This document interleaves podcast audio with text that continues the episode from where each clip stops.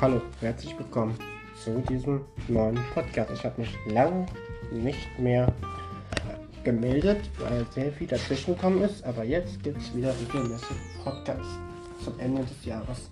Und ich lese für euch heute Rock One Star Wars Story Kapitel 3. Und da machen wir jetzt weiter. Viel Spaß. Kapitel 3 Bodhi glaubte, dass sein Leid bald ein Ende haben würde, dass Saul Guerrero ihn anhören und befreien würde. Dass man seinen wunden Füßen verbinden, die Fesseln von seinen angelenkten lösen und den rauen Sack von seinem Kopf ziehen würde. Damit er wieder richtig sehen und hören und atmen konnte, dann würde er nicht daran glauben, würde er den Verstand verlieren.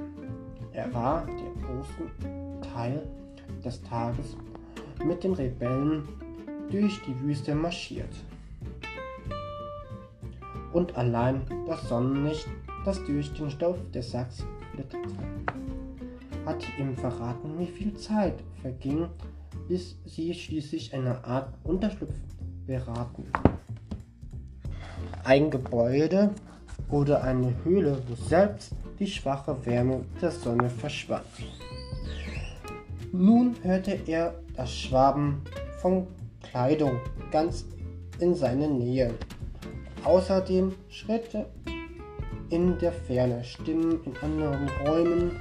Er selbst blieb stumm, sein Mund war viel zu trocken, als dass er hätte besprechen können. Das waren nicht die Rebellen, die er so ihm beschrieben hatte ehrenhafte Männer und Frauen, die das Herz von dem rechten Fleck trugen und gegen die Gewalt kämpften, die Rudi gesehen hatte, gegen die Taten, an denen er sich mitschuldig gemacht hatte.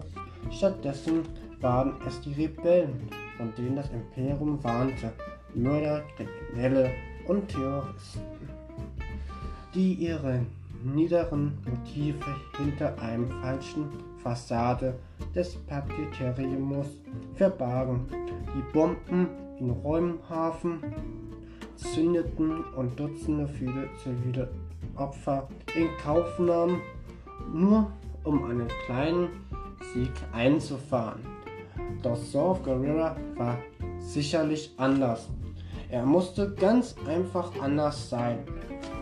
Lügen, die heisere, geisterhafte Stimme hallte durch den Raum, begleitet von einem metallischen Stampfen, als würde in regelmäßigen Abständen ein Kolben gezündet. Täuschung. Das war nicht außer Zorn in dieser Stimme. Lass mal sehen. Ein Befehl aus dem Tiefen meiner Furcht einfließenden Kehle knurrt Bodhi hörte weitere Scharen und Schaben.